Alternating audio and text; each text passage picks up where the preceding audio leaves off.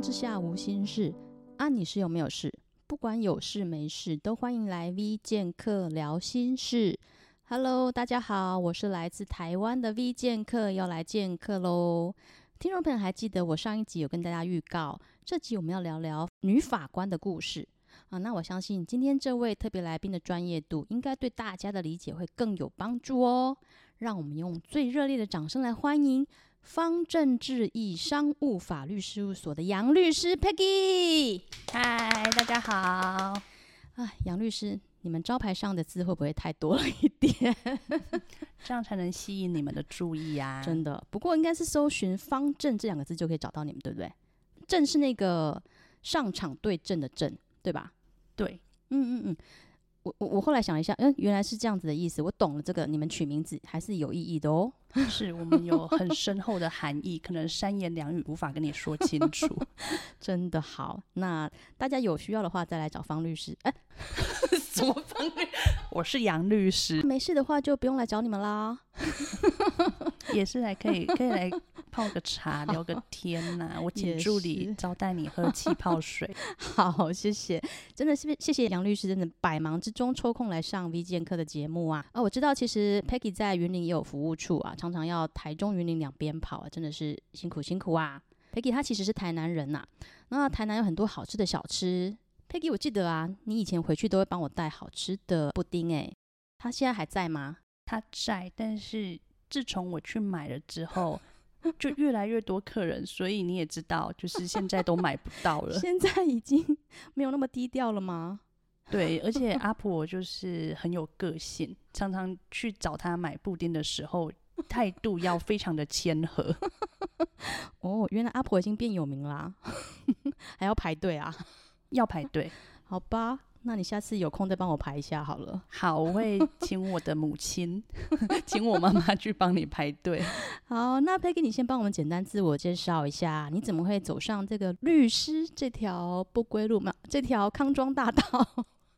好，呃，我是呃大学的时候，我是在台北念东吴大学法律系。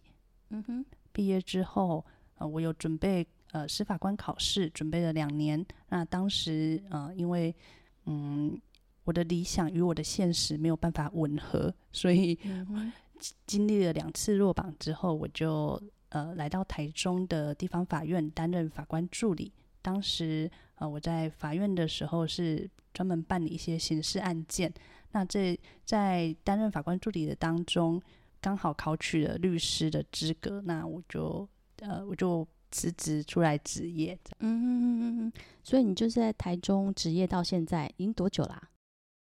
呃，我正式开始职业的话，应该是一百零三年，所以到现在大概有七年的时间。哇，也算是还蛮有一些经历的喽。嗯、是我的，呃，我的经验其实是蛮多元的啦，不能说非常的丰富，但我觉得算是呃接触到蛮多不同的事情。嗯嗯嗯，Peggy，你给我感觉有点像是那个最佳利益，你知道吗？那个之前很很夯的那个职人剧，有就是，但是我没有天仙的美貌，但是我的心是美的 我只能用我的心。好有自信啊，Good。对，我就是觉得你很像天心饰演那个角色方律，哎，跟你们的 律师事务所一样，叫做方，但是你们不姓方，OK？大家不要搞错，Peggy 姓杨哦。对，那我觉得《最佳利益》这里面那个角色，我觉得每个都很精彩，而且他每一集都有很多的故事性。那我觉得那个女主角方律啊，就是天心演的那个角色，我觉得她很冷静，然后很理性。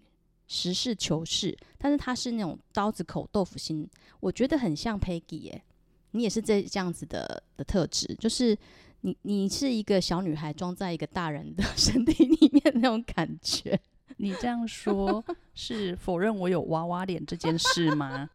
不是，我是在赞美你的专业度，你的形象度，看起来不像是小女孩儿，但是你你其实内心装的是小女孩儿咯。嗯哼，所以我觉得你的职业很酷诶，就是你像你刚刚讲的，你很很多机会可以接触到社会各个阶层啊，形形色色的人，而且那些人可能就是我可能一辈子都遇不到的。你有看到我崇拜的眼神吗？嗯，好，我看到，我收到了。不过我觉得 Peggy，你你与恶的距离好像比较近诶，比一般人还要近。嗯，没有，确实在我们这个职业当中，确实是很容易，嗯，接触到一些当事人是大家眼中看为恶人的人，真的也不容易。愿上帝的公义与平安时常跟 Peggy 同在，也与所有刚正不阿的律师们同在，因为你们就是上帝公义的代言人。愿上帝大大的看顾你们。谢谢。好，那是说杨律啊，难得拨空来上我们节目啊，我可以问一下法律相关常识吗？嘿嘿，好啊。好，那为什么台湾法官不用戴假发？会不会太弱了一点？这题，这个应该是自从我担任律师以来最多人询问的问题。不会吧？所以呢，对为什么不用？嗯，因为台湾的是算是大陆法系，当然，呃，英美法系是需要戴假假发，只是说美国也没有，美国的法官也是不需要戴假发的。是哦，对，但是台湾的法庭是以法袍的颜色来区分他的角色。哇，原来是颜色来区分啊！嗯哼，那像法官的话，他就是穿蓝色的法袍；那检察官的话就是紫色的法袍；那律师的话就是白色的法袍。哦，那其实它都有不同的含义啦。不过这个就是我们开玩笑的来说，就是有些人就说：“诶，法官穿蓝色的法袍啊，象象征的就是青天，就是青天白日那种青天。”那检察官呢，紫色的法袍呢，就是象征的就是。呃，被律师跟当事人气得脸色发紫，然后太有趣了吧？然后律师的诶、欸、黑白法袍就是象征白的说成黑的，黑的说成白的。那其实我觉得这个啊，其实不够客观。其实律师不是黑的说成白的，还是还是白的说成黑的。黑律师是把。呃，黑的说成红橙黄绿蓝靛紫，白的也说成红橙黄绿蓝靛紫，没有想象中大家那么的呃黑白呃，就是黑白分明这样子。哇，谢谢杨律师，让我们知道真的是不一定是很严肃的来看法律的议题哦，也可以轻松的来去看法律。那其实我不是要问这么简单的问题啦，我是要问一下有水准的问题，我先暖场一下好吗？是。台湾最近啊，开始在推类似陪审团的制度啊。我常常看到那个区公所的一些广告，不知道听众朋友有没有听到“国民法官”这四个字？好像是就是我们可以有没有专业背景的素人也可以去当法官，我觉得好像很酷诶。杨律师，你可以跟我们听众朋友解释一下吗？什么是国民法官？国民法官这制度呢？要在民国一百一十二年会正式的施行哦，还没开始啊？是，现在都还是在一个预备的阶段。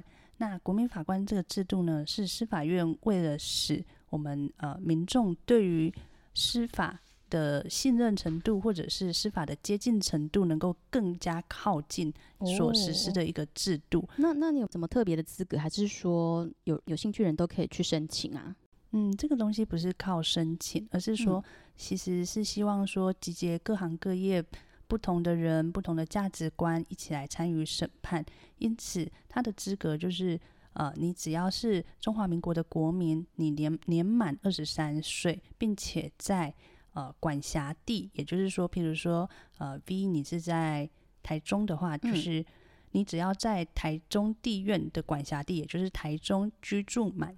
连续居住满四个月的话，你就符合这样的资格。哦，符合这个资格的时候，呃，地方政府会造册。那经过筛选的程序之后呢，会把这个名册送到法院去。到时我们就会用抽签来将国民法官选出来。哇，太棒了！所以我们五倍券的抽签还有包括这个加码哎，原来还给我国民法官的抽签呢。是你真是一个爱国的好青年。许多人是不希望担任国民法官的，欸，很有趣。搞不好有一些听众朋友他们是有法官梦、有律师梦的，哦。我觉得走过路过不要错过啊！而且这个年纪不是问题，二十三岁以上，不管年纪多大都可以。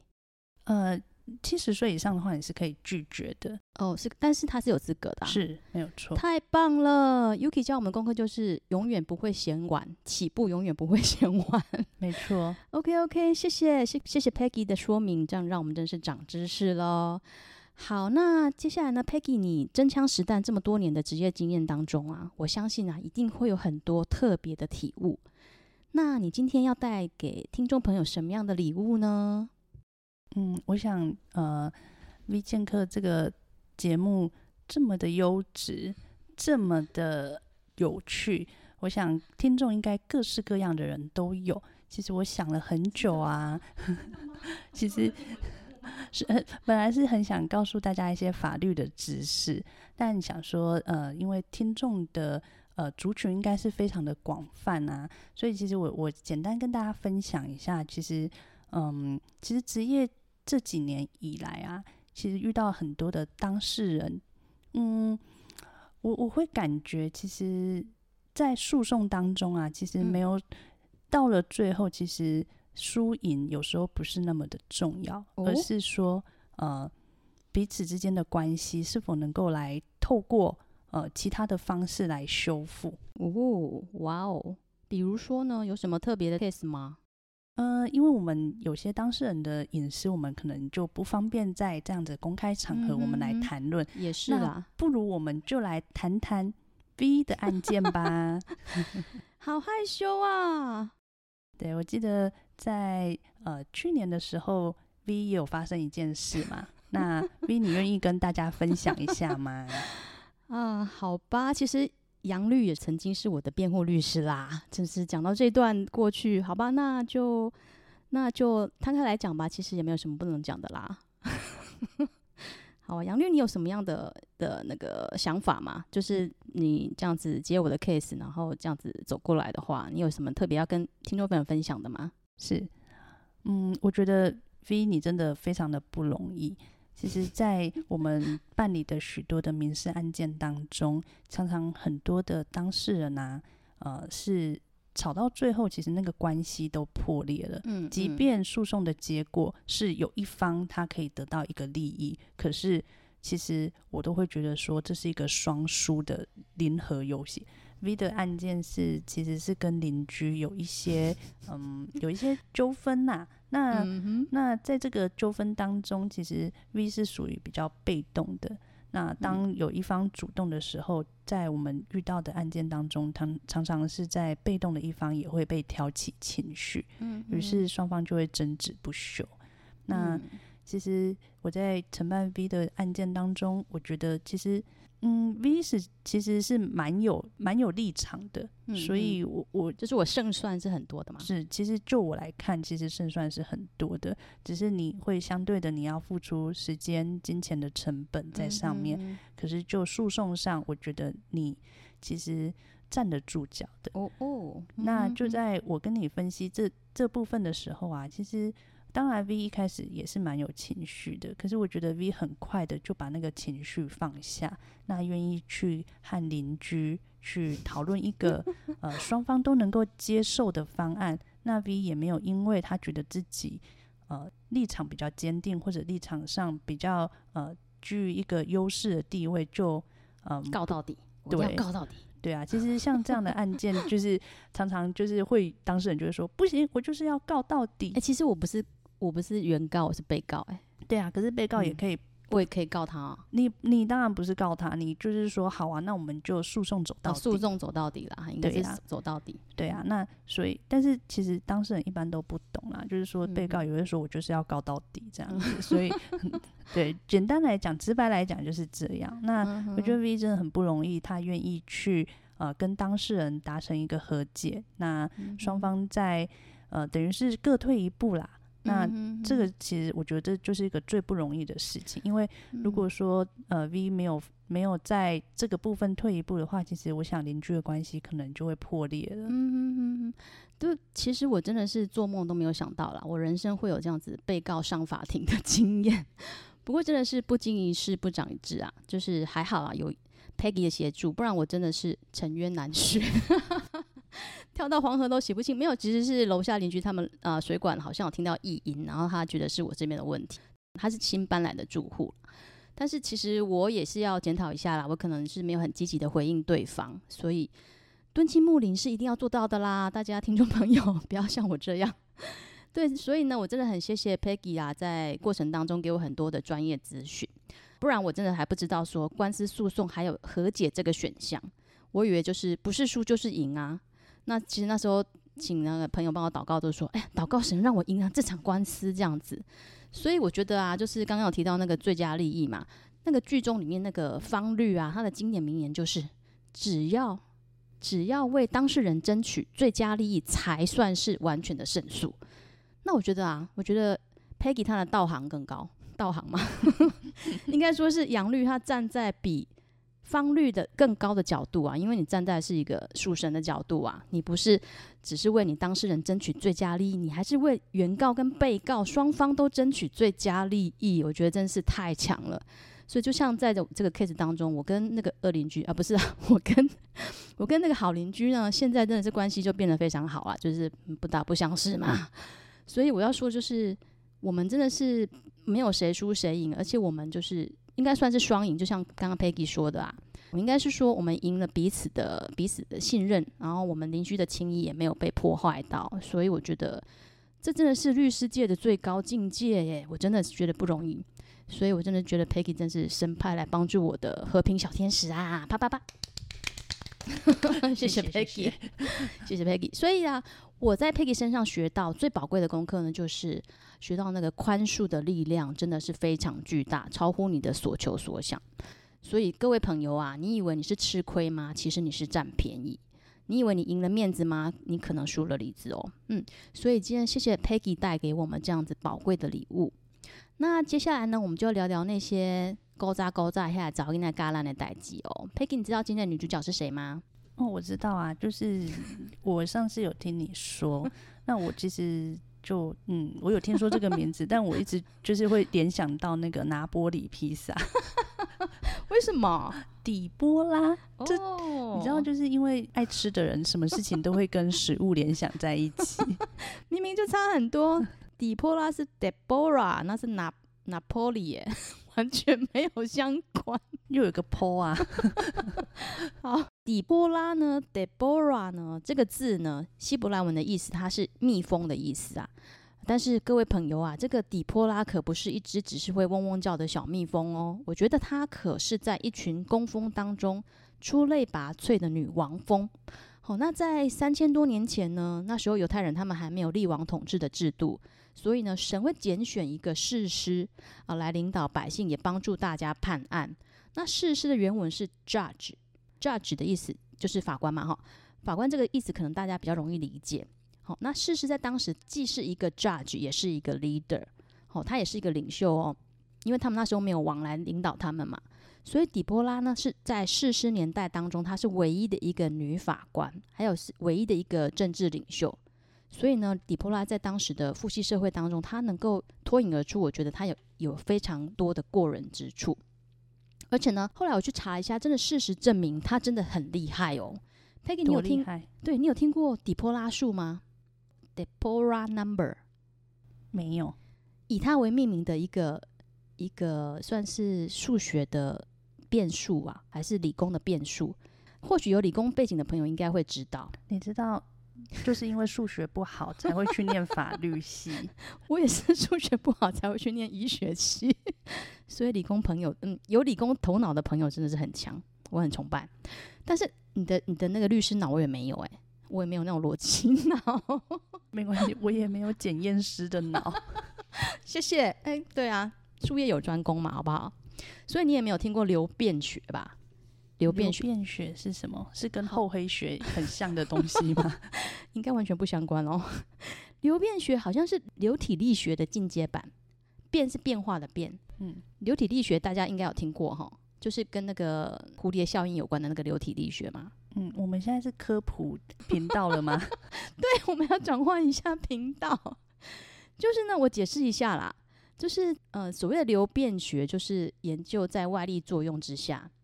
物体它的变形跟流动的一种一种学问，就是 我要睡醒过来，就是呢，呃，在流变学当中，它有一个很关键的变数，就是底波拉数。那这个 Deborah number 呢，它是有人也有翻成就是德波拉数。他是一个以色列的科学家，他在研究流体力学的时候，他发现原来呢，呃，这个定律早就写在圣经里面，也就是呢。嗯、呃，底波拉这个女先知呢，她不是普通的厉害哦，她不是只是一个 leader，她也不是只是一个 judge，她还是一个 prophet 先知。侯塞雷呀，你知道士师记第五章第五节，待会儿我会请那个 Peggy 帮我们念那个士师记的部分，他就记载底波拉写的一句诗哦，上面有一句说：“山见到耶和华的面就震动。”那这个 mountain 呢，我觉得英文翻的比较贴近原意，Peggy 你听看看哦。好。The mountains flow before the Lord。我翻译一下，就是在上帝的眼中呢，山是流动的；但是呢，对比于人类的眼中呢，山却是固定的。所以见山不是山，是跟这句话有关系吗？欸，真的，真的，对，这就是中文的这句话的意思。但是呢，当科学家加入一个底波拉数 （Deborah number） 的时候呢，他们演算之后。就会发现这两个观点都可以成立。大家说神不神奇？嗯，你应该还是听不懂吧？我再讲白话一点。我现在是黑人问号。白话一点就是说呢，对人类而言，人的一生的观察时间是有限的，而山移动所需要的时间也很长。也就是说，当底波拉数大于一的时候呢，对人类而言，山是不会流动的固体。但是呢，对上帝而言，上帝的观察时间是无穷无尽的，而且呢，山移动的时间相形啊，就就显得比较小。所以呢，就是当底波拉数小于一的时候，对上帝而言，山就变成了会流动的液体。Peggy 醒过来哦。好，我我我还在，我还在。OK，其实其实这个真的很难啊，我也是听不懂，但是有学理工的朋友听得懂就好。所以 Peggy，你说说看，到底谁说圣经不科学？我我我我我是不懂科学啦，对，应该是说圣经应该是超乎科学啦，可以这么说啦。不过我是有点扯远，但是我们回来看一看，这是底波拉他到底多厉害？他除了发明了流便学以外，他还要领军去打仗哦，好不好？让我们来看一下士师记四章四到十节的故事。麻烦 Peggy 帮我们念一下。有一位女先知底波拉，是拉比多的妻子。那时正治理以色列人，她常坐在以法莲山地拉玛和伯特利之间那棵底波拉棕树下。以色列人都上到他那里去听判断。底波拉派人去从拿弗他利的基底斯，把亚比挪安的儿子巴拉招了来，对他说：“耶和华以色列的神不是曾吩咐你说，你去向他伯山进军？”从拿弗他利人和西布伦人中率领一万人与你同去吗？我必引耶宾的军长西西拉和他的车辆与全军到基顺河往你那里去，我必把他们交在你手里。巴拉对他说：“如果你与我同去，我就去；如果你不与我同去，我就不去。”底波拉回答：“我必与你同去，只是你这次行程就没有光荣。”因为耶和华要把西西拉交在一个妇人手里，于是底波拉起来与巴拉一同到基底斯去。巴拉就召集西布伦人和拿弗他利人到基底斯，与他一同步行上去的有一万人。底波拉也与他一同上去。好的，谢谢 Peggy。你有没有觉得底波拉真的很忙？我真的有看到底波拉树诶。在他那边有讲到有棵底波拉棕树，哎，真的耶！你真的是律师脑哎，我完全没有联想到。真的，底波拉他难怪叫小蜜蜂啊！他除了发明底波拉树以外，他来匆匆去匆匆。他在树下听完民众的陈情之后，他还要当法官去断案。断完案以后，他还要跑去军营指挥作战啊，还要对三军统帅巴拉精神喊话一下。我这个巴拉将军，我们待会再来聊聊他，他也很有趣。所以 Peggy 啊，我觉得啊，底波拉他也是人妻，对不对？应该是，对，他上面有写，他有一个妇人，他没有说他有小孩啊。他是，人妻，她是拉比多的妻子啊。第一节要讲到她是拉比，真的耶。哎，不好意思，这段剪掉太丢脸了。我律师也是人，好不好？所以我要说的是，他也是人妻，但是他却勇于跨界哦，然后承担超乎我们所能想象的女性所应该担负的那些责任。所以 Peggy 啊，你怎么样看他所扮演这样子一个女性的角色，不是当一个贤妻良母比较单纯一点吗？你觉得呢？我心生羡慕。怎么样？你没有当人妻吧？如果可以当个单纯的人妻，谁想当律师？好，所以现在是要开放电话 call in 吗？有没有人？不要歪楼了，歪楼了。OK，所以呢，你觉得为什么当一个单纯的贤妻良母不是比较单纯吗？单纯的贤妻良母比较单纯，被你讲的真的很单纯。你觉得底波拉他为什么要肩负那么多的责任啊？而且他在这些男性当中，好像大家也都是很心诚悦纳的顺服他，哎，好神奇哦。嗯，我想应该就是仁者多劳吧。嗯哼哼哼，所以他真的是有很多过人之处嘛。嗯，看起来是。嗯哼哼。所以我觉得其实底波拉他真的是算是我们女性啊，在职场当中的一个典范哎，就是他同时要兼顾家庭，然后同时他又要在职场上发挥他那么多的呃多才多艺的长项这样子。所以我觉得底波拉给我们一个很好的学习榜样啊！不管不管是男生女生，我觉得上帝对每个人都有独特的带领跟安排。那依照上帝所分给每个人的 gift 礼物啊，就是每个人他都有自己特别的才干跟能力嘛。就像培吉他在法律上面，他在呃公平正义上面可以为人们发声，然后他也要跨界哦，他要跨界到哪里？他要跨界到教会，他要为众多的羊群要成为他们的牧羊人。然后他也会花时间啊，回台南啊，他的家乡啊，去陪伴他的家人。所以我觉得，如果神给我们这样子的能力，我觉得你自然就可以在各样的角色上都扮演得很好。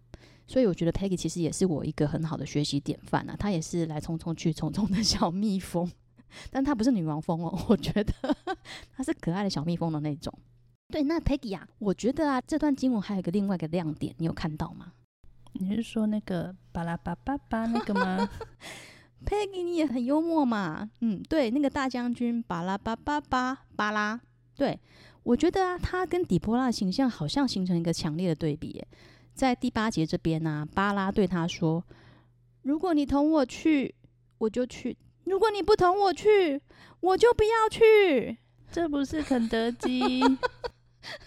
对，肯德基跟那个哎，巴拉巴巴巴是麦当劳，都要找我们代言一下。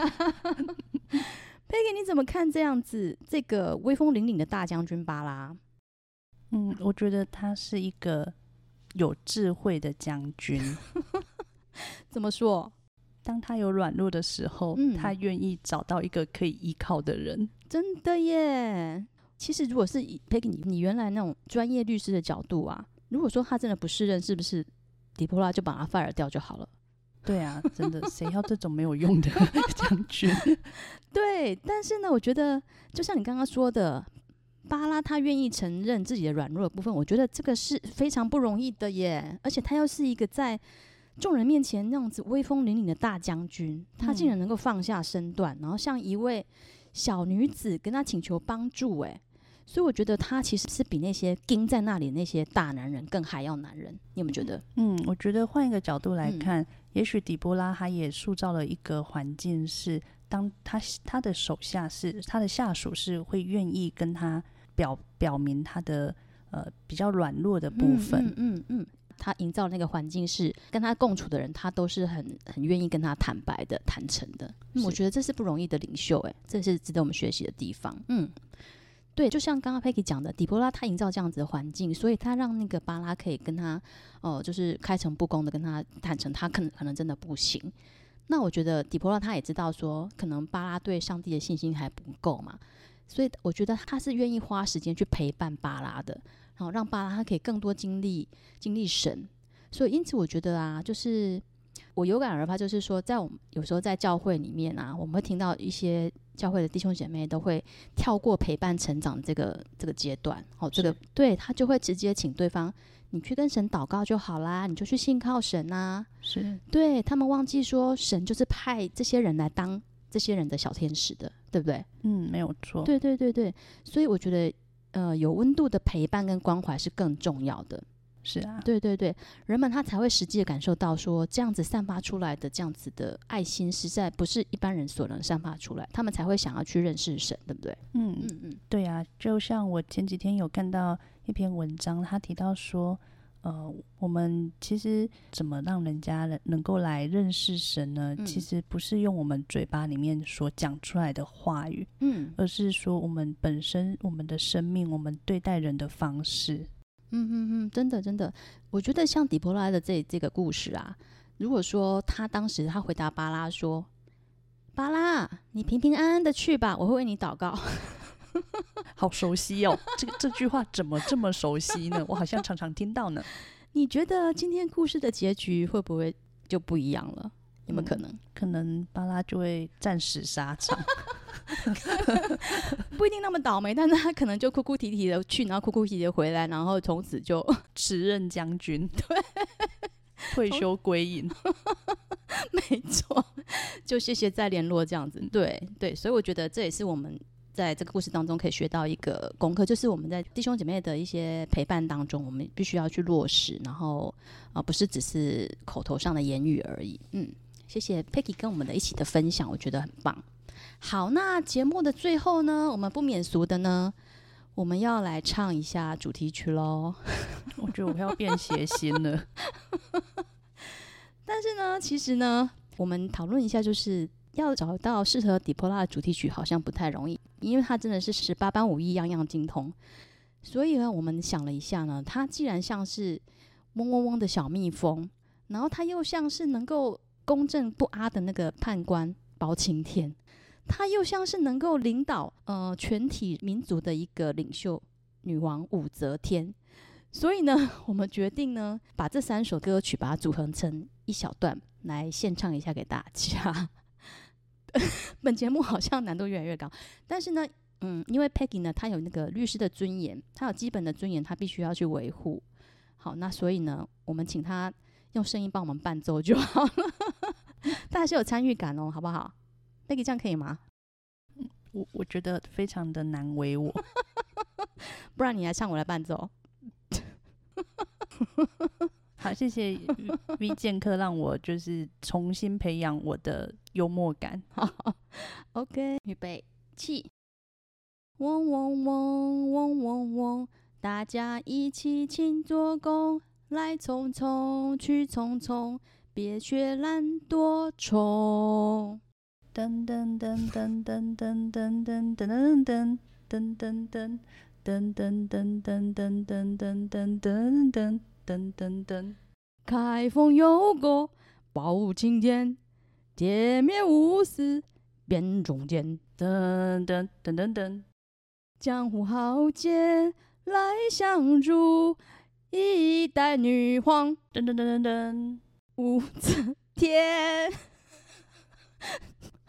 好了，今天非常谢谢 Peggy 来上我们节目，真是让我们长了不少的知识。下次一定要再来为我们解决任何疑难杂症哦。好哦，谢谢 Peggy。那最后啊，我想分享一下底波拉教我的事啊、呃，就是呢要勇于跨界，然后活出最精彩的自己，人生不要设限。那更重要是不要落入性别的窠臼，好、哦，勇敢的活出你的 maximum，你的麦斯门 maximum。问一下你自己啊，问一下神，你活出你的麦斯门了吗？maximum 了吗？Maximum 没念错哈，那是什么？最大值啊，oh. 最大值这个字应该不是什么什么底波拉数那么难懂的吧？国小数学应该都懂。最大值 Maximum，你是活出你的最大值，还是你现在还在你的 Minimum 最小值？啊，听众朋友可以来思考一下，就是你现在在哪一个门呢？你是不是应该要把它打开来？跨出去，勇敢的跨出那个步伐哦。或许呢，下一个跨界天后就是你哦。嗯哼，好，那下一集呢，我们来预告一下，我们要来聊聊渴望被爱的女人玛利亚。下一集我们再来跟大家呃聊聊，因为圣经有很多个玛利亚哦，好不好？那我们要锁定下一集的节目，预知详情，请看下集揭晓哦。那最后呢，我们跟大家分享今天的圣经金句。在以赛亚书三十二章十七到十八节，公义的果效必是平安，公义的效验必是平稳，直到永远。我的百姓必住在平安的居所，安稳的住处，平安的安歇所。OK，那咱们下次见喽，拜拜，拜拜。这刚正不阿吧？